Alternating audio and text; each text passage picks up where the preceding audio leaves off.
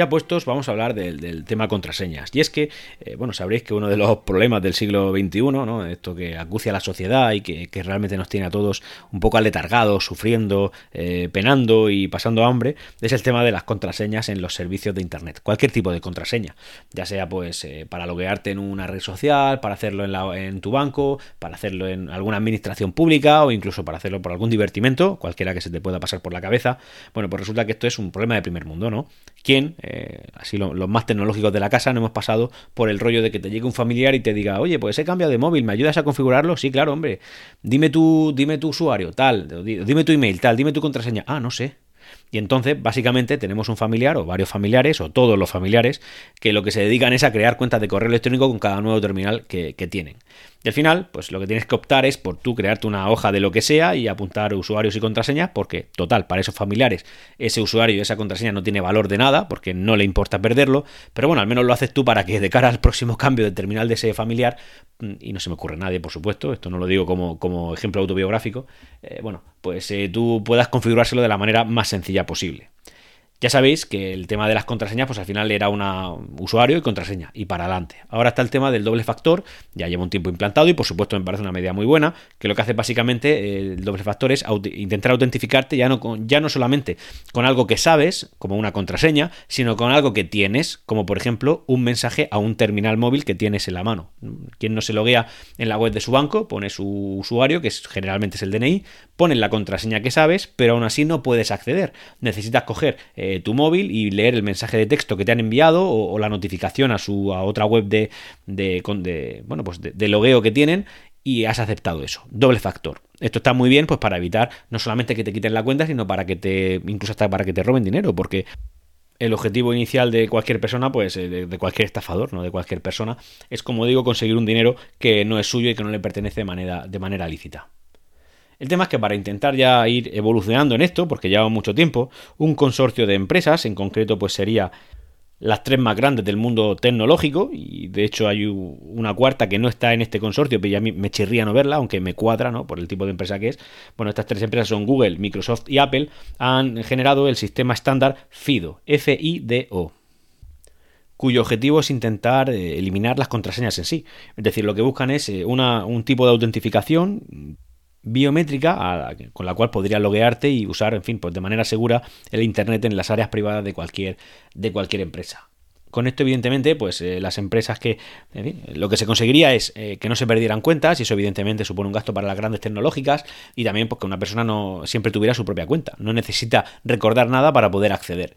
El cómo se va a aplicar, bueno, pues hay varias teorías, varias formas de, de, hacerlo, pero en cualquier caso, pues no se aclara, no se aclara porque todavía no está implantado, pero desde luego es una buena idea el, pensar que tú solamente al comprar un terminal e intentar loguearte en un servicio adherido a FIDO puedas llegar y, no sé, poner tu huella digital y que el sistema automáticamente te reconozca como, como el propietario nuevo de ese terminal y te logueen todos tus servicios a la vez, sin tener que recordar absolutamente nada. Así que, oye, estas son ideas que son bienvenidas y que ahora mismo vemos futuristas, pero en cualquier caso, son ideas que, cuando vayan a ir eh, implantándose, pues seguro que, que nos parecerán magia, como ha pasado con tantas cosas.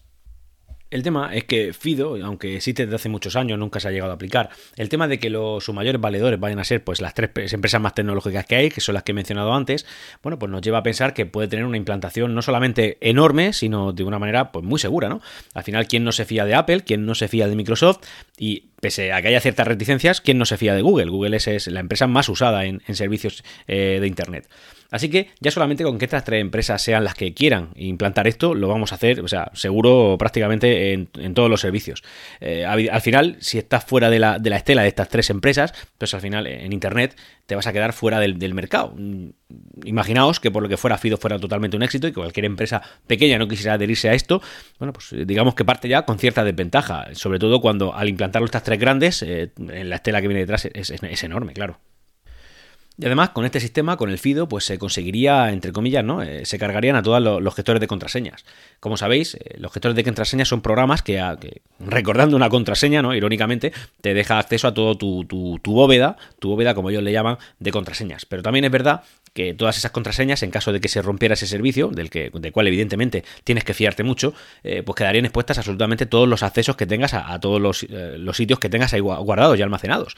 Yo sé que estas empresas son seguras y así se venden entienden por qué es lo que tienen que hacer, pero siempre he tenido ciertas reticencias de tener todos los huevos en una misma cesta. Así que usar aplicaciones como OnePassword o LastPassword, pues a mí me, me, genera ciertos, ciertos recelos que, que, en los que no me gusta caer.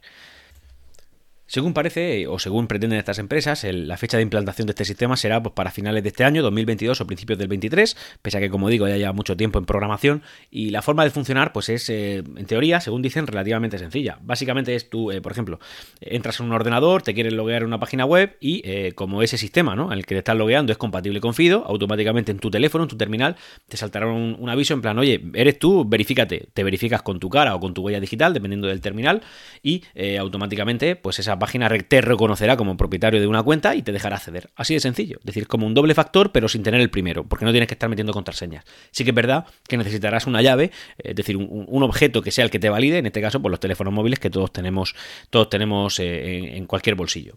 Y también, evidentemente, pues podría servir por decir algo, no sé, un, reloj, ¿no? Un reloj que pueda tener un lector de huellas bajo la pantalla. Hoy en día eso no existe, pero si existiera, pues tu propio reloj podría ser el que te valide en cualquier servicio de internet. Así que pensad esto la cantidad de ventajas que puede traer.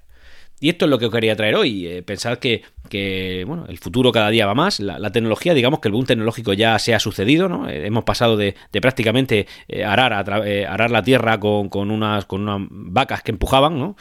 En fin, para que veáis lo agricultor que soy yo, a, no sé, a grabar TikToks con, simplemente por el hecho de, divertirnos y tener en nuestro bolsillo eh, terminales que son cientos de miles de veces más potentes que el primer ordenador que nos llevó a la luna, por decir algo. el boom tecnológico está aquí y, evidentemente las contraseñas yo las veo como un resquicio del pasado, es decir, es, lo que aún tenemos que, sufrir para poder disfrutar de esto, pero que evidentemente, y con esto que hoy os he traído aquí, bueno, pues puede llegar su fin pronto y su evolución. Nos escuchamos en el próximo Ya Puestos. Y hasta aquí Ya Puestos. Nos leemos en los canales de Discord de Ciencia o Ficción y en Twitter en Ya Puestos Pod. Hasta la próxima.